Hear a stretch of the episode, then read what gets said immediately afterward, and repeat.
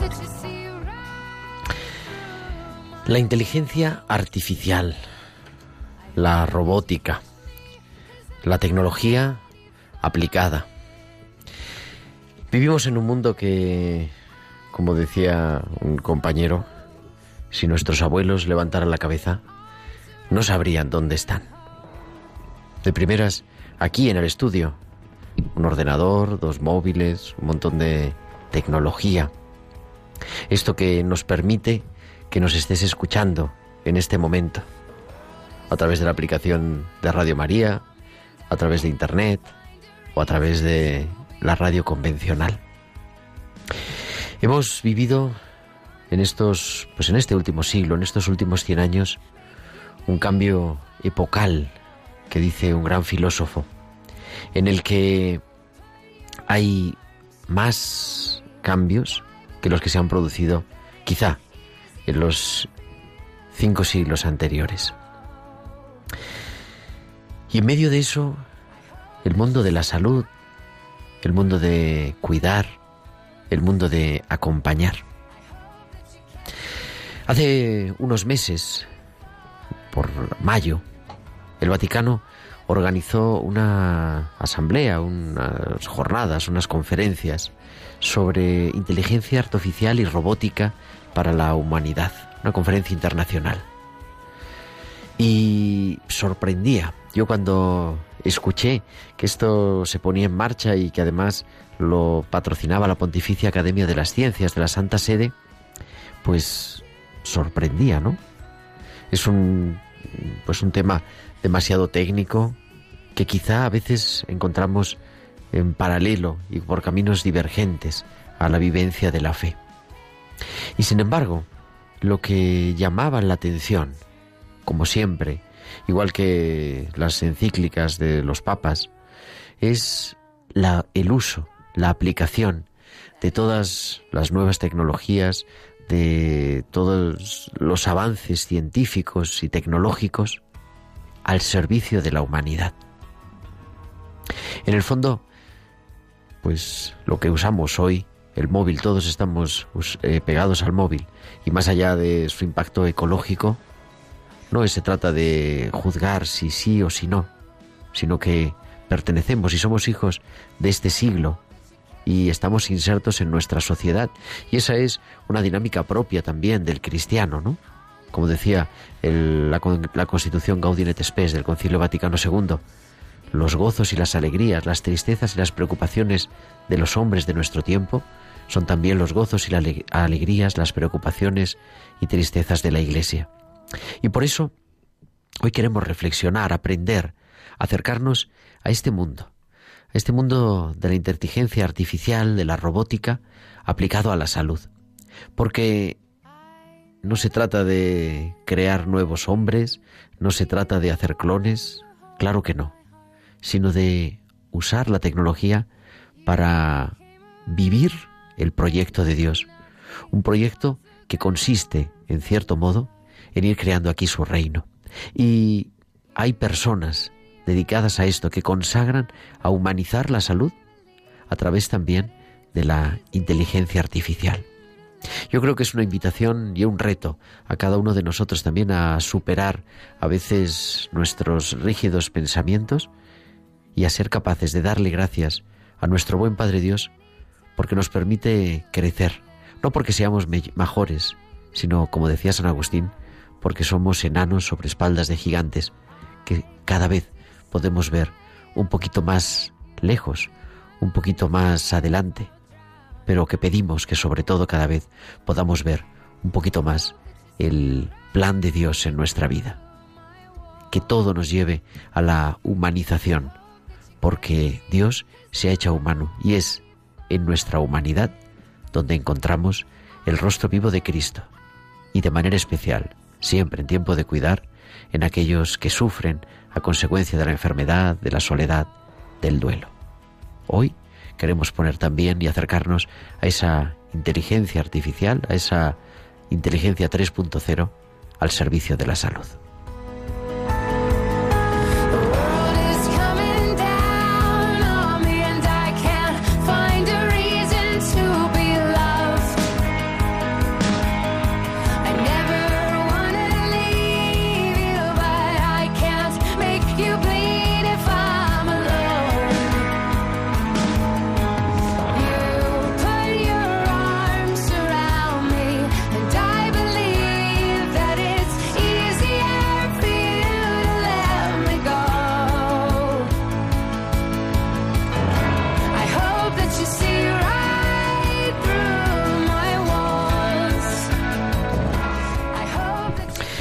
Muy buenas tardes, queridos oyentes de Radio María, queridos oyentes de Tiempo de Cuidar. Empezamos en directo desde los estudios centrales de Radio María Madrid, pues el que es ya el programa 44 de Tiempo de Cuidar. Son las 8 y 7, las 7 y 7 en Canarias y desde ahora, pues durante esta hora vamos a acercarnos al mundo de la salud, al mundo de la enfermedad, al mundo de la esperanza, en el fondo a ese ser capaz de cuidar, de acompañar.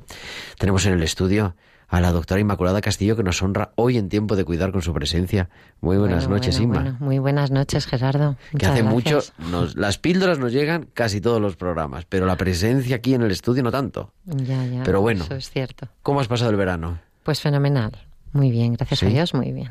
Muy bien, pues nada, bienvenida, bueno, bienvenida al estudio, sí, da siempre bienvenida Muchas a nuestro gracias. programa. Y al otro lado del cristal, haciendo que todo esto suene estupendamente bien como lo están, como lo estáis escuchando todos los oyentes, Juan Manuel González, muy buenas noches, Juanma. Hola, buenas noches, Gerardo e Inmaculada. Muchas gracias. Buenas noches. Y Inma, para hablar de un tema hoy interesante y apasionante, la inteligencia La artificial. inteligencia artificial que en un principio es verdad que nos puede sonar a lo que tú decías, es que vamos a clonar, vamos a... Pues no, es efectivamente eh, una forma de humanizar eh, al final el trabajo de los médicos, de los especialistas, ya veremos más adelante, porque es muy, muy interesante el tema. Vamos a ver si aprendemos juntos en este programa. Y queremos, como siempre, que nuestros oyentes nos escuchen, pero también que entren en contacto con nosotros. Sí, no se olviden que pueden comunicar con nosotros con sus comentarios en nuestro correo electrónico tiempo de cuidar y en redes sociales. En Facebook somos Radio María España y en Twitter Radio María Spain. Y pueden publicar sus comentarios con el hashtag tiempo de cuidar. Además, nos pueden enviar sus mensajes, pero únicamente durante la emisión en directo de este programa al WhatsApp 668-594-383. Repetimos 668. 668-594-383. Nos han escrito en estos días, hemos recibido varios correos de nuestros oyentes, nos escribía Raquel, nos escribía Pepita Romero, les agradecemos mucho el correo electrónico, nos pedían algunos datos de algunos de los programas anteriores. Y les recordamos también a todos nuestros oyentes que está nuestro podcast, como pues todos los programas de Radio María, en nuestra web, radiomariapodcast.es, ahí buscan Tiempo de Cuidar y vienen todos los programas que se han emitido, pues se colgará este que estamos emitiendo ahora en directo, seguramente mañana ya está también disponible para escuchar, para descargar en cualquier parte del mundo. Total, ¿que has traído las píldoras o no? He traído, he traído, claro. Pues tenemos enseguida las píldoras de nuestra farmacéutica Inmaculada Castillo.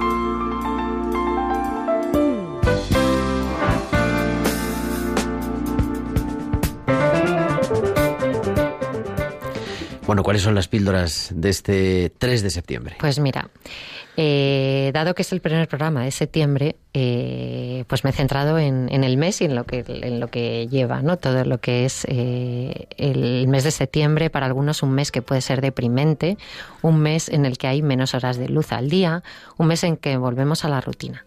Sin embargo, podemos verlo de otra manera. Para muchos puede ser una oportunidad de hacer cosas que quedaron pendientes o incluso de empezar aquello que realmente nos gusta, de apuntarnos a ese curso que tanto nos apasionaba o, ¿por qué no?, de encontrar el amor. Todo cambia si simplemente introducimos unos pequeños cambios que nos hagan más fácil el día a día y la vuelta. ¿Y por qué no empezar retomando hábitos saludables? Pues mira, las píldoras de hoy van para esos pequeños cambios que van a hacernos sentir mucho mejor con muy poquito. Lo primero, eh, beber agua. Beber agua. Ni cerveza, ni refrescos, ni mojitos. como estamos bebiendo nosotros aquí. Que tanto nos, nos han apetecido en verano. Tener una botellita siempre a mano nos va a ayudar a cumplir con esos dos litros diarios recomendados, así dicho en general y si nos aburre podemos preparar infusiones frías o simplemente saborizarla con una rodajita de limón. En segundo lugar, y como siempre, la alimentación. Tomar más frutas y verduras. Aprovechemos las frutas de temporada, que siempre estarán en su punto, y además son fuente primordial de vitaminas, sales minerales, fibras y otros nutrientes. Por otro lado, las legumbres. Siempre son una excelente fuente de proteína y otros nutrientes, como el ácido fólico.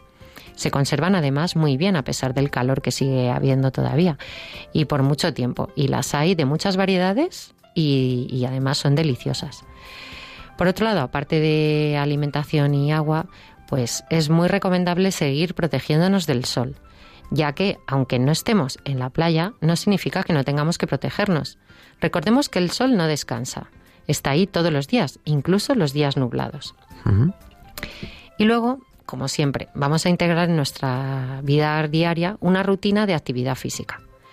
Ahora que hemos vuelto de las vacaciones, es el momento perfecto para ver cómo y cuándo nos conviene integrar una actividad física en nuestra vida diaria. No tiene que ser una actividad que nos quite más de 30 minutos al día. Podemos además investigar en nuestro barrio si hay parques, gimnasios, carril bici, aceras por las que se pueda andar o cualquier recurso que para tener una vida activa, promover la salud y además la de nuestra familia. Aprovechemos para conocer nuestro entorno y seguir aprovechando pues las horas de, de luz y buena temperatura.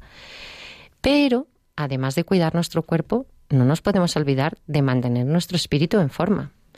Vamos además a alimentar nuestro espíritu de la misma manera o mejor que el cuerpo. Pues vamos a intentarlo así. Han sido las píldoras de Inmaculada Castillo, nuestra farmacéutica de cabecera.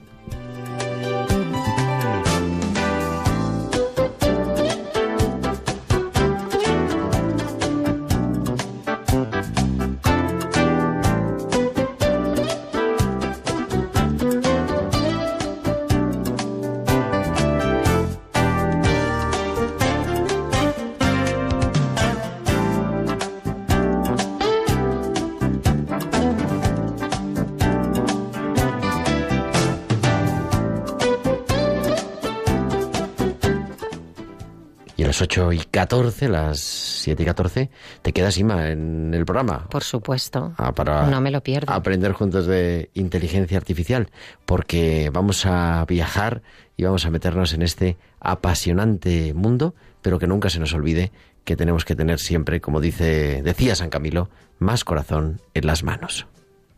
Se me cambiaron los ojos a fuerza de tanto amor.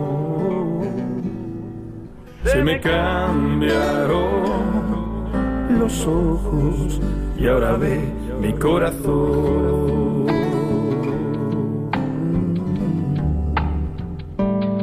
El grito es más corazón, más corazón en las manos. Si la risa es una brisa, si tu cara una ventana por la que veo asomarse a Dios todas las mañanas. Mm. Si un hospital, un jardín y un enfermo, un corazón. Si el desecho, una semilla y el orín va en un copón. Si una lágrima, un perfume y el amar, mi religión. Se me cambiaron los ojos y ahora ve mi corazón. Si en los llantos viera fuentes y en la basura confeti, si en los dolores llamadas y en los mocos espagueti, otra cara por el mundo llevaría mucha gente, la que llevaba Camilo cuidando a su buena gente.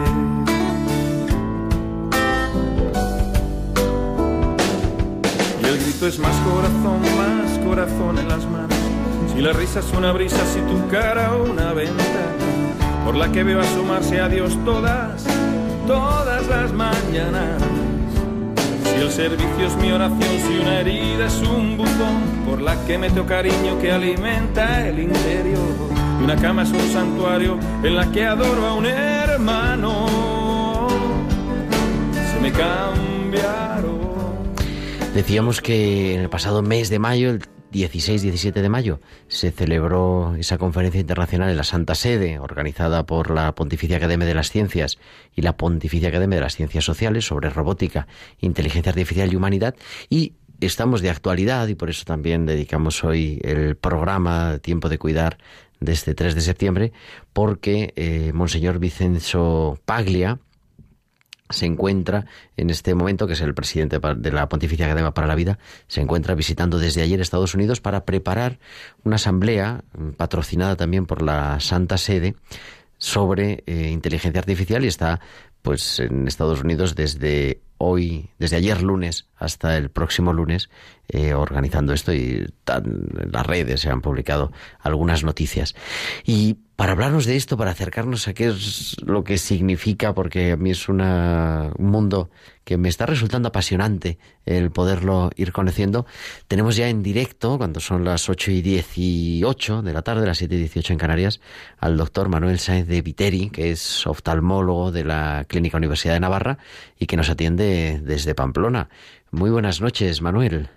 Muy buenas noches, Gerardo. Y muchísimas gracias por aceptar la llamada de Tiempo de Cuidar de Radio María para hablarnos de un tema, pues, interesante y que a mí me ha ido apasionando en estos días preparando el programa, eh, del que, bueno, pues tú nos puedes un poquito acercar, ¿no? Has tenido una conferencia en México sobre este, sobre este tema, la, el uso de la inteligencia artificial y su aplicación, bueno, en tu caso en la oftalmología, pero en general en, en la salud.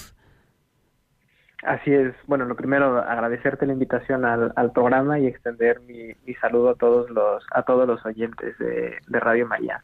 Y sí, tuve tuve la invitación a participar en un, en un congreso en, en, México durante durante el pasado mes de, de julio, uh -huh. en el que uno de los temas era justamente eso, la, las aplicaciones de la inteligencia artificial, como bien dices, en el campo de la, de la oftalmología, que es mi, área de especialidad, que en ese sentido somos una especialidad eh, muy afortunada, porque si, en, si hay una rama de la medicina en la cual la inteligencia artificial está avanzando a pasos, a pasos agigantados, es, es justamente la, la oftalmología. Pero pero esto es una tecnología que es completamente transversal y que... Eso te iba a decir, ¿qué es? ¿Qué es la inteligencia artificial así? Para los que no sabemos casi Para nada. los que no sabemos. Quizás lo primero que tendría que, que decir es qué no es la inteligencia artificial. Y yo creo que en ese sentido Hollywood nos ha metido a todos en, en, en la cabeza una imagen de las máquinas tomando el, control, robots que empiezan a encarcelar o eliminar seres humanos porque se dan cuenta de lo mal que estamos haciendo las cosas y nos quieren salvar de nosotros, de nosotros mismos.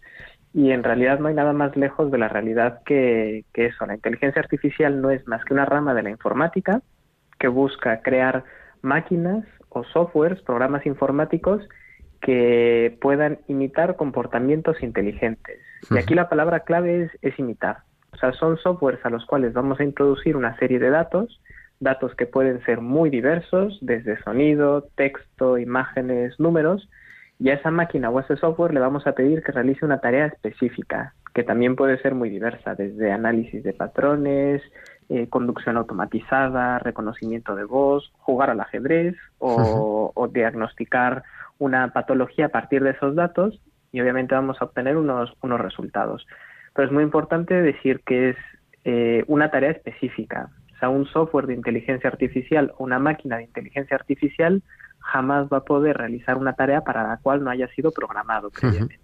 Entonces son como el paso siguiente a los softwares de, o los programas informáticos con los que trabajan los ordenadores que tenemos hoy en casa o en nuestros móviles, que van a hacer tareas más complejas a partir de los datos que nosotros le, vamos a introducir y con una capacidad que lo distingue del resto de, programas informáticos con los que contamos a día de hoy y es la capacidad de aprender a partir de los datos eh, que analizan a realizar su tarea de una forma más eficiente.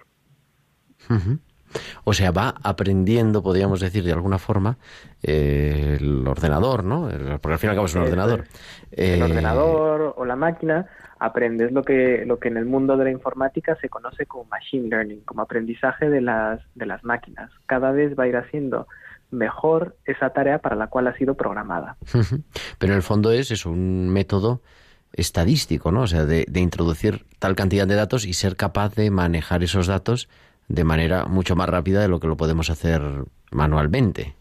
Exactamente, esto al final es, es, una rama de la informática que se sirve de la estadística para intentar eh, con parámetros y con fórmulas estadísticas describir y comprender mejor el, el, mundo en el que nos en el que nos vivimos. Y lo hace mucho mejor que nosotros porque nosotros los humanos somos capaces de pensar en tres, cuatro dimensiones. Y si incluimos el, el tiempo como una cuarta dimensión pero en realidad vivimos en un mundo multidimensional, en donde son muchos los, las, las variables que interactúan entre sí y, para comprender esa complejidad y llegar a los resultados con el grado de precisión que, que este tipo de software requiere, solamente una, un ordenador es, es, capaz de conseguirlo. O sea que en ese sentido nos ayudan a, entre comillas, pensar más rápido. Eso es. O sea, yo, yo creo que dijiste la palabra, la palabra clave, nos ayuda. Nos ayuda, no, no pensar. Ni rápido. Bueno, o sea, más que pensar, imita nuestro pensamiento. A cierto punto, ya mi mujer, que es filósofa, me, me criticará por decir que, que, la máquina piensa, pero, pero es una ayuda, por supuesto. Es una ayuda, son, son instrumentos que nos van a ayudar en nuestro día a día, en el campo de la medicina o en el campo. En, cualquier cosa, en realidad esto es aplicable a cualquier cosa. ¿Y cómo se aplica en la medicina? ¿O cuáles son algunas de las aplicaciones así? Que estén ya funcionando. No sé si están ya funcionando cosas.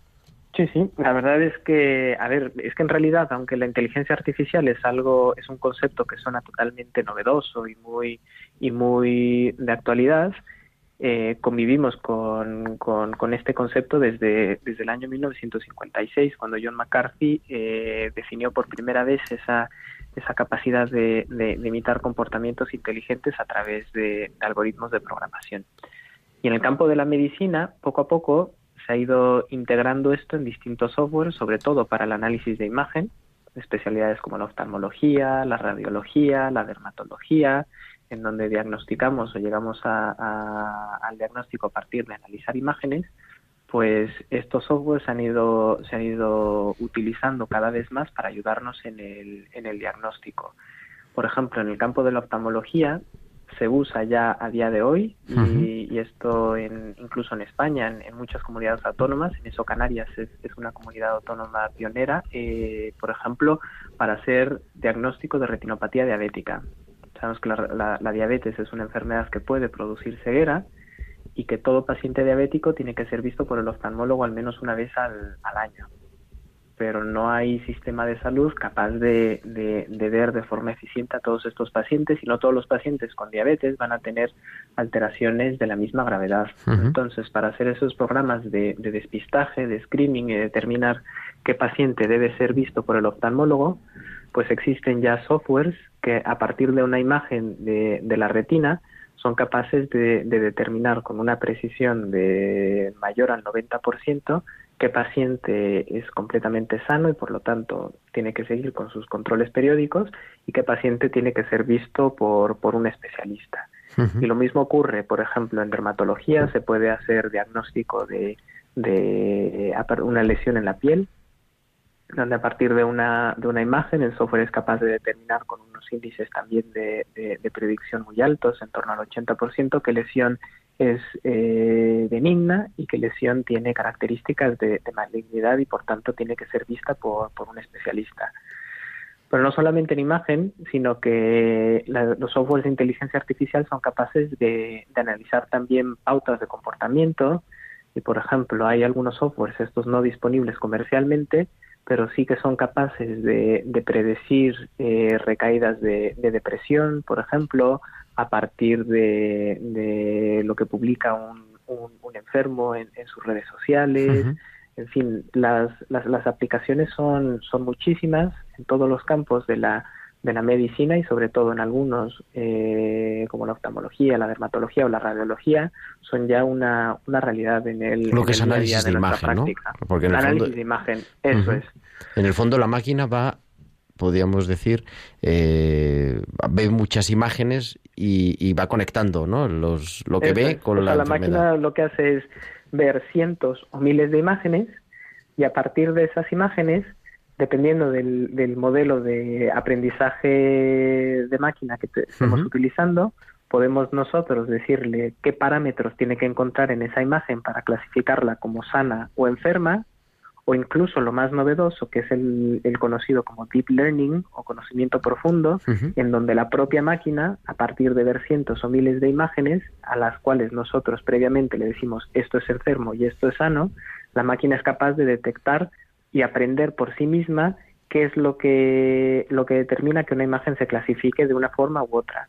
Y, esto es lo que realmente nos permite, nos ayuda mucho a nosotros como médicos, porque ya no tiene la máquina o el software la limitación de descubrir aquellas características que nosotros previamente seleccionamos, sino que puede ver cosas que nosotros como humanos no vemos. Te pongo un ejemplo muy, muy claro en mi campo, en el campo de la oftalmología. A partir de una imagen de la retina, del fondo del ojo, los softwares de inteligencia artificial son capaces, por ejemplo, de determinar eh, si un paciente es fumador o no, la edad que tiene un paciente, la presión arterial que tiene el paciente con un margen de error mínimo de, 10 milímetros de, mercurio y además es capaz de predecir infartos o accidentes cerebrales vasculares con una predicción del 70%, algo que los oftalmólogos seríamos incapaces de ver a través de una imagen. Y es que en donde nosotros vemos venas, arterias, nervios, la máquina lo que ve son píxeles y cómo se relaciona cada uno de esos píxeles con, con los que los rodean. Entonces las posibilidades son, son casi infinitas.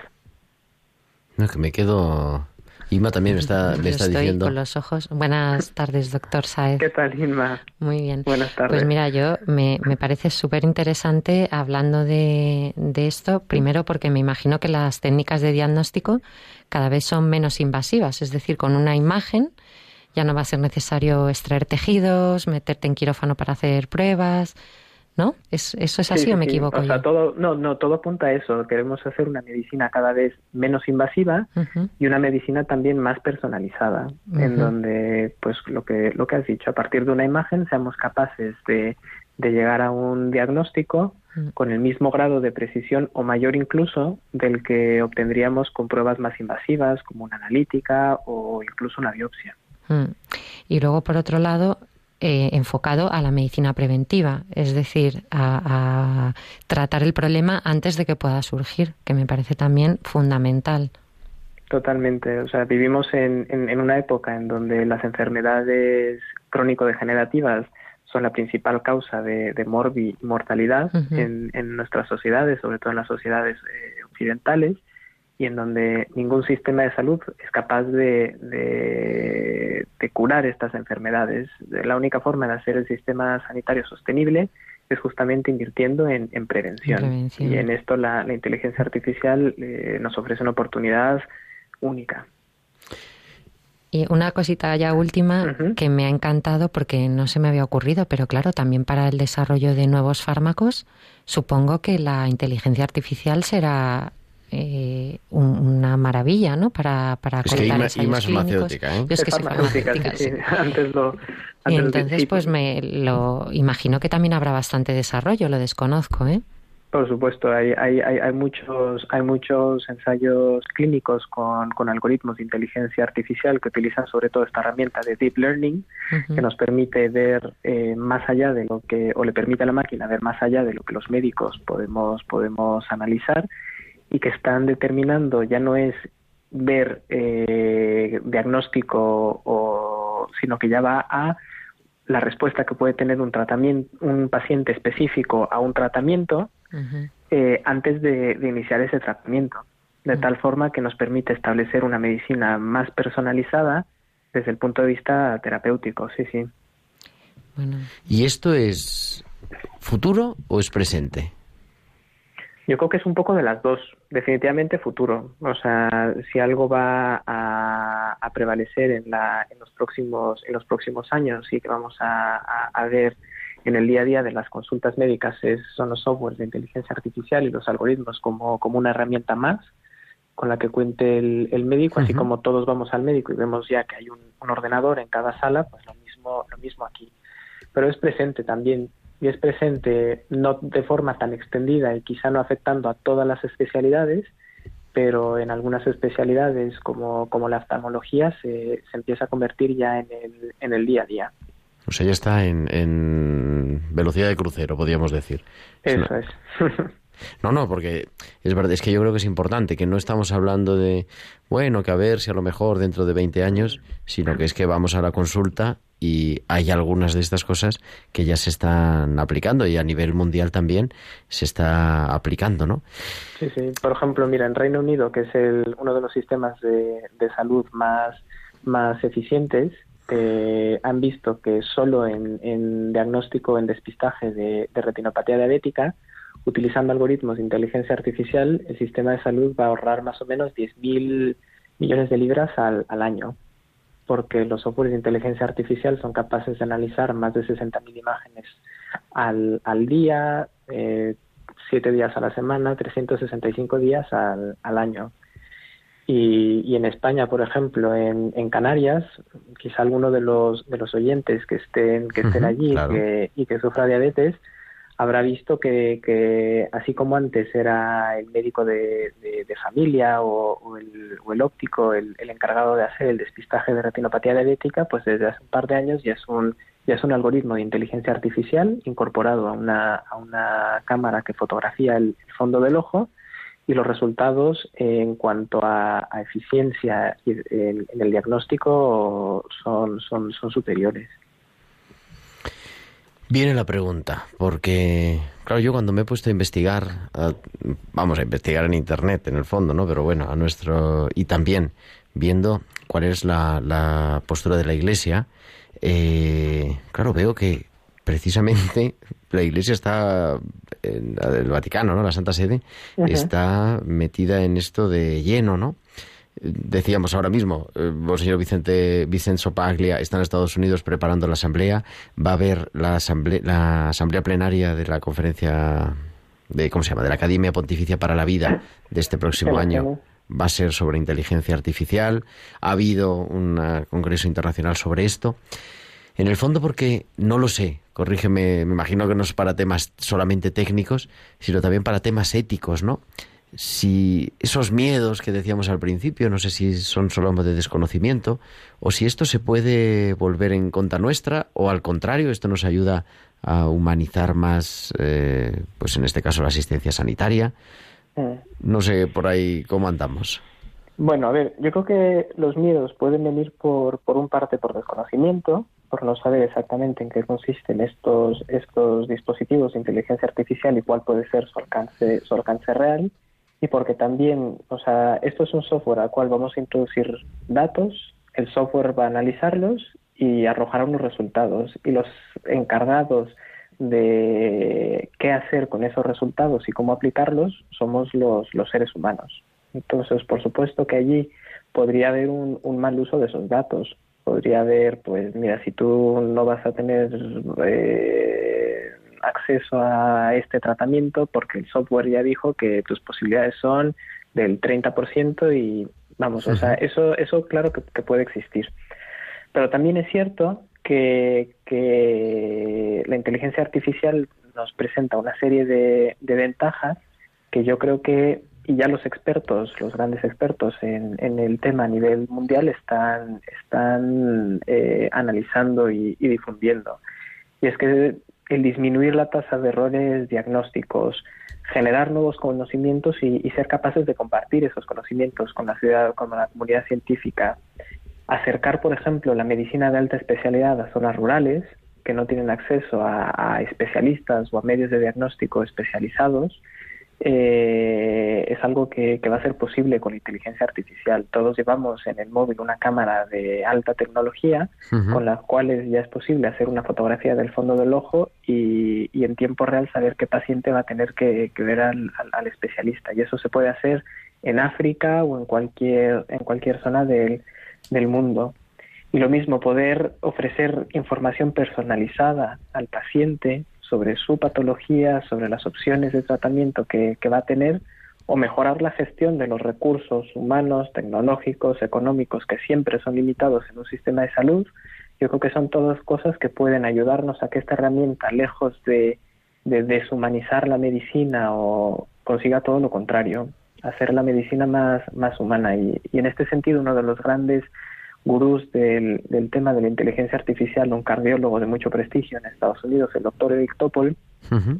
tiene un libro que es que, que, versa justamente sobre este último tema, eh, cómo la inteligencia artificial va a ser esa herramienta que, que, permita que el sistema de salud que está tan deshumanizado, sobre todo en su país, por ejemplo en Estados Unidos, vuelva, vuelva a humanizarse. Y es que automatizar muchas de las de las tareas que ahora hacemos los, los médicos utilizando estos softwares, además de todas estas ventajas que, que, ya enumeré antes, sobre todo nos va a dar más tiempo en nuestras consultas, el tiempo que, que ahora nos, nos hace falta para poder escuchar al paciente, empatizar con él, explicarle mejor las cosas, todo eso es, es algo que vamos a, a poder ganar, si lo usamos bien, claro está. Claro, claro, sí estoy, eh, efectivamente, este doctor, no sé si está publicado en español, lo estoy viendo en inglés, ¿verdad? Cómo la inteligencia artificial puede humanizar la asistencia sanitaria, es el, es su, el título es de su título libro. De la, eso es. Algo así, claro, porque realmente a primera vista y desde un conocimiento profano nos da la sensación contraria, ¿no? Bueno, pues ahora ya como todo es una máquina, pues igual que en el supermercado ya no me atienden para las compras pequeñas, no me atiende un cajero, sino que voy pasándolo yo. Cuando vaya al médico, pues tampoco me va a atender el médico, sino que paso yo, hago esta prueba, después pongo el dedo aquí. Pero lo que nos está diciendo es que más bien es al contrario, es que el médico va a poder hacer lo que tiene que hacer y lo que nunca va a poder hacer la máquina. Una máquina, claro. Y, y, eso no es por exceso de tecnología. Igual que seguramente hoy en día no se nos ocurre que el médico saque la sangre y entonces en el laboratorio empiece a hacer el análisis a mano, ¿no? Sino que lo mete en una máquina de análisis de sangre y le salen los resultados en minutos. Así es. Es, es, es algo a lo que nos tendremos que ir acostumbrando, pero que yo creo que debemos ser, ser positivos y pensar que, que puede suponer una una mejora, no solo desde el punto de vista de eficiencia de los sistemas de, de, salud, sino también desde el punto de vista humano. Pues estamos entrando en este mundo. ¿Te quedas un poquito más con nosotros, Manuel? Por supuesto. Venga, pues nos dicen también que siempre tenemos que ser amados y de manera especial nos recuerda la oreja de banco que cuanto menos lo merezcamos.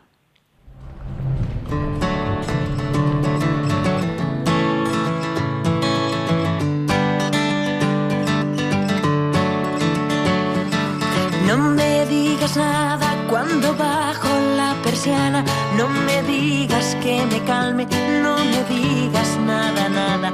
No me digas que me calle cuando pido ayuda desde la alambrada. No me cierres la muralla. No me digas que estoy guapa y quiéreme. Cuando menos lo merezca,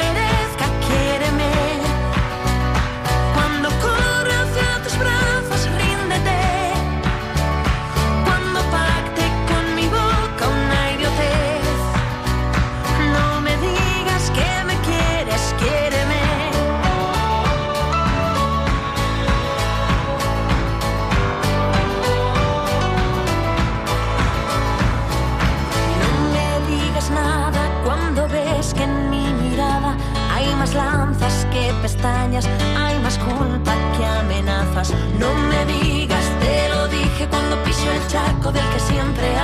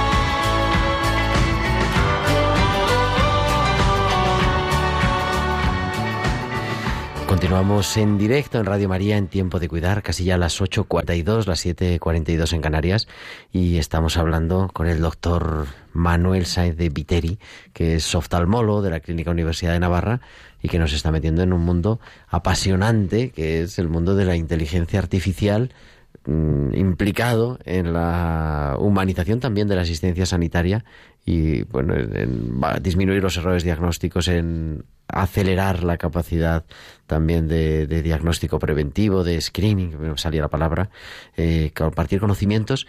Y yo te quería muy brevemente, eh, queríamos tener un testimonio esta tarde, pero creo que tú conoces el proyecto, porque esto de la inteligencia artificial se está usando también, lo mencionabas, eh, Manuel, en tu intervención así un poco de pasada, para ayudar a los países en vías de desarrollo a poder actualizar y tener sistemas sanitarios de salud, ¿no? Y, es un proyecto interesante que está participando precisamente algunos médicos y, sanitarios en general de, Navarra.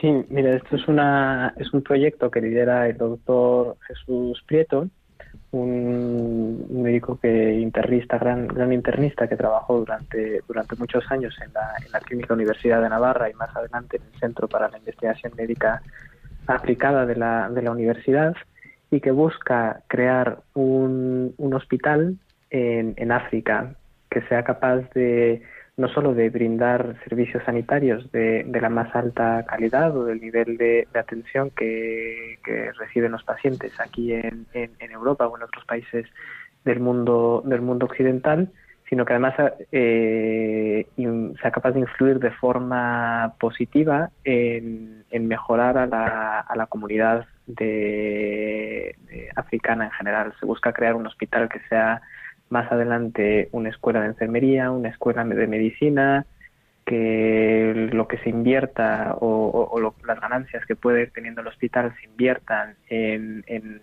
aumentar la cobertura a, otros a otros pacientes eh, que no tengan los medios para, para pagar sus, eh, sus tratamientos.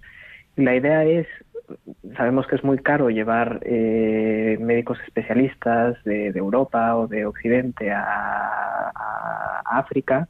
Entonces la idea es que este hospital funcione con, con médicos locales, pero también con, el, con la colaboración de, de médicos en, en Europa eh, contar con, una serie de hospitales que tengan eh, médicos que le dediquen unas horas de su, de su tiempo eh, a la semana a dar consulta de forma virtual en, África, utilizando nuevamente la, tecnología. Eh, utilizando la, la, telemedicina. Cada vez los sistemas de videoconferencia, etcétera, son son mejores y, permitirían que, eh, utilizando además este tipo de, softwares cada vez más, más actuales, eh, llevar en tiempo real eh, al paciente o al, a, Europa, de forma que el, paciente en África esté en comunicación con el, con el médico en, en Europa y, que reciba esa, esa consulta como si estuvieran en la misma, en la misma habitación. Y claro, todo eso también a través de estos software que nos que nos decías, ¿no? La verdad, eh, le digo también a Manuel, porque eh, y a nuestros oyentes a la vez, hemos intentado tener esta tarde al doctor Jesús Prieto para que nos hablara de este proyecto. Está ahora mismo dando una conferencia y no podía entrar, pero bueno, hemos quedado que el 17 de septiembre le vamos a tener, la semana que viene no, porque está fuera, eh, dentro, pero dentro de dos semanas lo vamos a tener para que nos hable también de este proyecto, no en plan ya de inteligencia artificial, como nos estás introduciendo, ¿no? sino también para pues esa parte de, de acordarnos pues que es verdad que aquí vivimos la enfermedad y, lo sufrimos, pero que hay otros que la viven además con pobreza, además con problemas de desarrollo eh, más gravemente, ¿no? Sí, sí, definitivamente. O sea, para nosotros la enfermedad puede suponer un, un, dolor importante, pero, pero en otros países puede ser algo, puede suponer algo catastrófico desde el punto de vista económico, social y, y, es mucho más de lo que de lo que aquí sufrimos, por supuesto. Y una última pregunta, ya para terminar, que nos gusta también cuando tenemos pues médicos o profesionales sanitarios católicos. A mí me gusta preguntar una pregunta más personal, ¿no?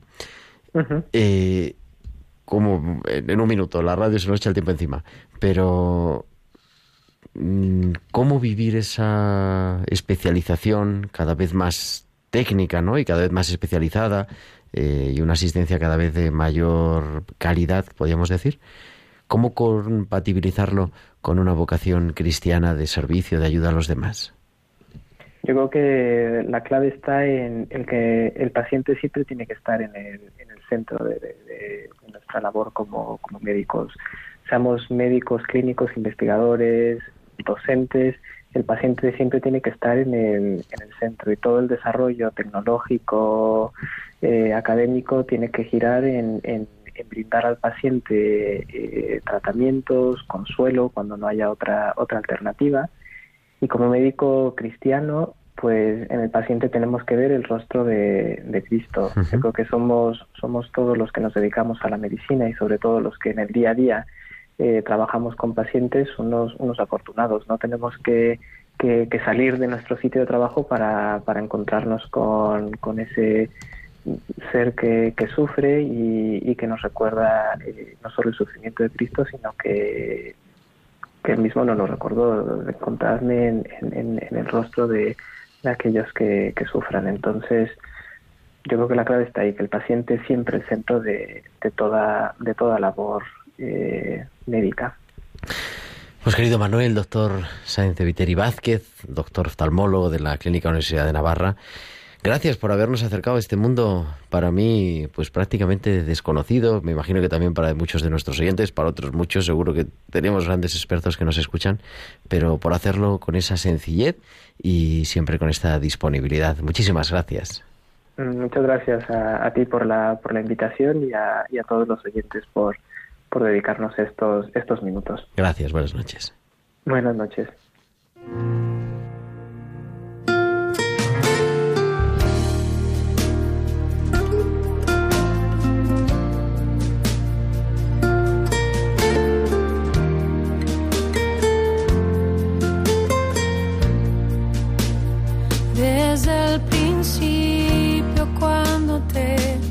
necesité desde el momento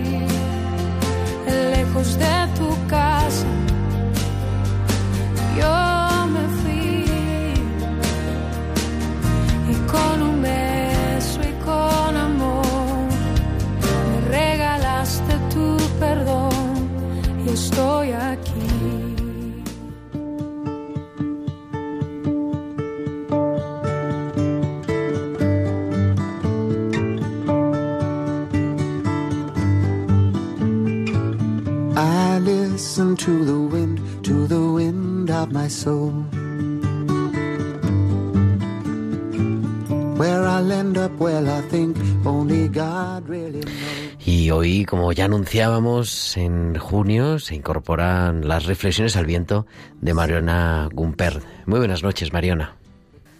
Buenas noches a todos y gracias de nuevo, Gerardo, por esta oportunidad de colaborar en Tiempo de Cuidar. El otro día me acordé de un dicho que me contó un amigo cuando estábamos en la universidad. Comunista hasta que monta su propio negocio, feminista hasta que se casa, ateo hasta que el avión empieza a desplomarse contra el suelo. No sabía muy bien si sacar a colación este chascarrillo, dado lo tirantes que están las cosas con el tema del feminismo hoy día. Pero me interesaba mucho por la frase ateos hasta que el avión empieza a desplomarse. Fuera de los círculos donde la fe todavía está viva, se suele tener la opinión de que la religión es cosa de ancianos que ven acercarse el momento de morir y quieren estar preparados para ese entonces, y a quienes les consuela el pensamiento de que Dios existe y de que no acaba todo con la muerte. Esta opinión acerca de los motivos para creer hace que me plantee varias cosas. La primera de todas es ¿qué pasa con los que son jóvenes y están completamente sanos? ¿Creen que son invulnerables y eternos? ¿Por qué se despreocupan por el tema de la muerte, como si no tuviera nada que ver con ellos? Es curioso, porque la única verdad en la que podemos ponernos todos absolutamente de acuerdo es la de nuestra limitación. Limitación que comparece mientras estamos vivos, en forma de enfermedades, accidentes, etc., y que se muestra en toda su plenitud cuando alguien fallece. ¿Por qué entonces le damos la espalda a algo tan evidente? Otra pregunta que me salta a la mente acerca de esta creencia de que la religión es algo para enfermos y ancianos es ¿por qué lo dicen con desdén, como si fuera una actitud de cobardes que tratan de aferrarse a un clavo ardiendo en la desesperación? Mi experiencia con personas mayores o gravemente enfermas es más bien la contraria. Debido precisamente a que son conscientes de lo breve que es nuestra vida, saben perfectamente distinguir lo esencial, lo que de verdad importa, de lo que es accesorio. Muchos problemas que nos suelen abrumar desaparecerían si nos dijeran, te quedan solo seis meses de vida.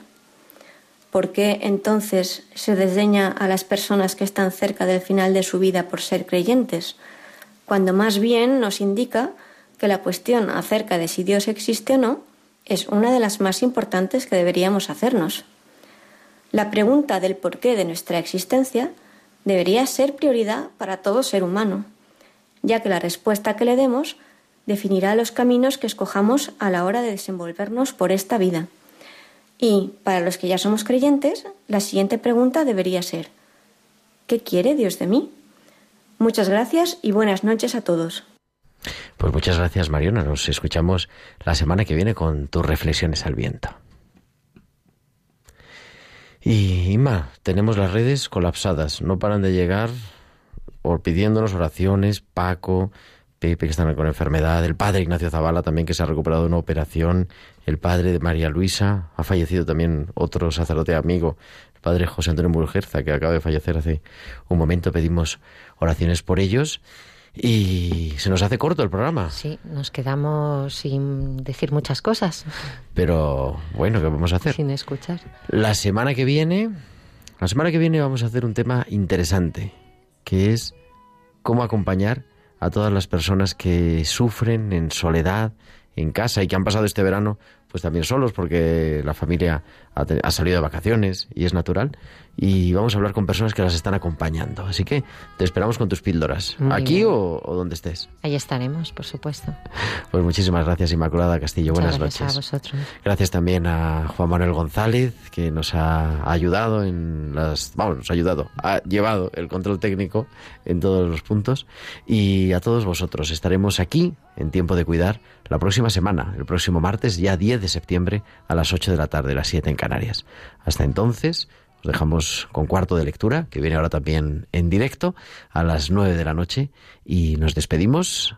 Hasta la semana que viene, que Dios os bendiga. Un abrazo de vuestro amigo el diácono Gerardo Dueñas.